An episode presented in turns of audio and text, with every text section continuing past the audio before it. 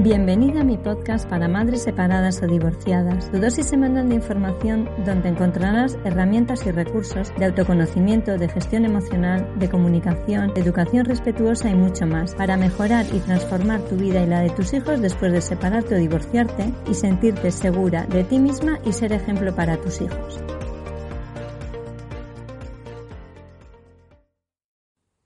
Hola, buenos días, ¿cómo estás? Espero que estés bien. Hoy voy a hablarte de cómo te haces daño si te quedas en una relación tóxica. Quiero hacerte reflexionar sobre las consecuencias que tiene para ti y tus hijos el vivir en una relación tóxica. Para que este episodio no sea muy largo, hoy te voy a hablar de cómo te afecta a ti el vivir en una relación tóxica y en el próximo episodio te hablaré de cómo afecta a tus hijos el que vivan en una relación tóxica una relación es tóxica cuando un miembro de la pareja o ambas se ven afectadas por la conducta y o actitudes de la otra persona. En las parejas se puede dar distintas situaciones, pero una cosa es tener problemas o malentendidos por distintas formas de ver o afrontar las cosas y otra cosa es tener comportamientos y o actitudes que no están bien, que no son respetuosas. ¿Cómo sabes si estás en una relación tóxica? A veces una no es consciente que vive en una relación tóxica, porque tiene normalizados muchos de los comportamientos y actitudes que no están bien y no son respetuosas. A continuación, vamos a ver algunos de estos comportamientos y actitudes de una relación no sana o lo que es lo mismo, una relación insana. Cuando hay actitudes de control y celos. A tu pareja le molesta que hagas planes, que salgas con tus amigas amigos, Utiliza los chantajes emocionales. Le gusta que dependas de él. Cuando quiere hacer algo, planifica tu vida y no cuenta con tu opinión. No respeta tu privacidad ni tu intimidad. Te revisa, por ejemplo, te revisa el teléfono, las conversaciones. Siente celos de las personas con las que te llevas bien e intenta aislarte de ellas. Controla tus horarios. Lo que haces. Limita tu libertad. Te pregunta constantemente por cuando llegas tarde, con quién has estado, eh, qué habéis estado haciendo, etcétera. Cuando hay actitudes de falta de respeto y conflictos.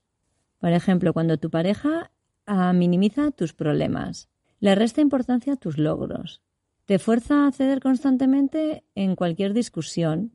Lo habitual es que te hable en tono agresivo y o con insultos. Te hace culpable de todos sus problemas. Te ridiculiza delante de familiares, amigos o compañeros de trabajo. Incluso mantienes relaciones sexuales cuando no quieres para evitar que se enfade. Todo este tipo de comportamientos y actitudes que te he comentado, eh, no respetuosas, digamos, son insanas en una relación. Se trata de relaciones destructivas de las cuales es difícil salir, ya que en muchas ocasiones dejas de ser tú y empiezas a comportarte como la otra persona quiere o le gusta que te comportes. Hay poco apoyo emocional, sentimientos de culpa, de manipulación, hay muchas inseguridades. Además, para evitar discusiones y sufrimientos, una se va adaptando a la otra persona y deja de ser ella.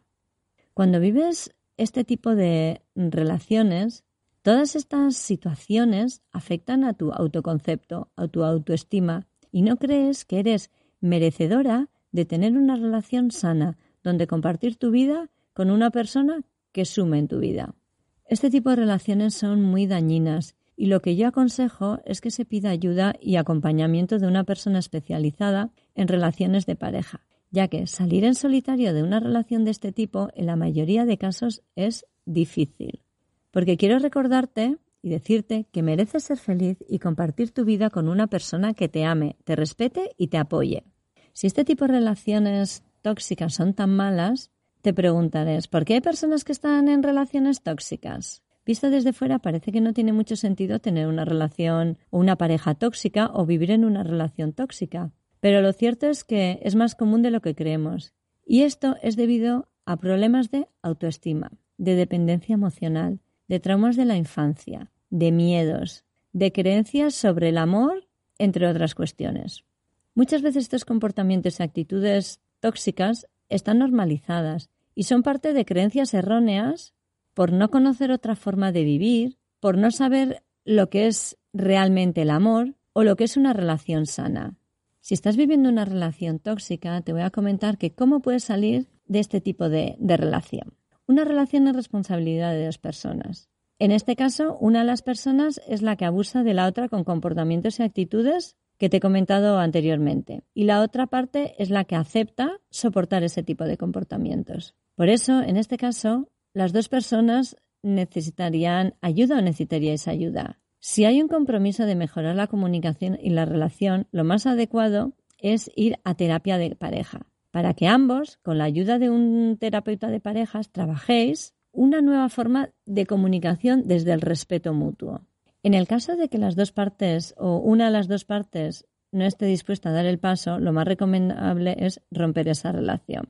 Además de romper esa relación, yo recomiendo trabajar en el autoconocimiento, la autoestima y las relaciones de pareja a través de un coche especializado que te ayudará a entender por qué has elegido a esa persona como pareja y poder sacar un aprendizaje de esa situación o de esa relación para que en un futuro tengas una relación basada en el respeto y en el amor.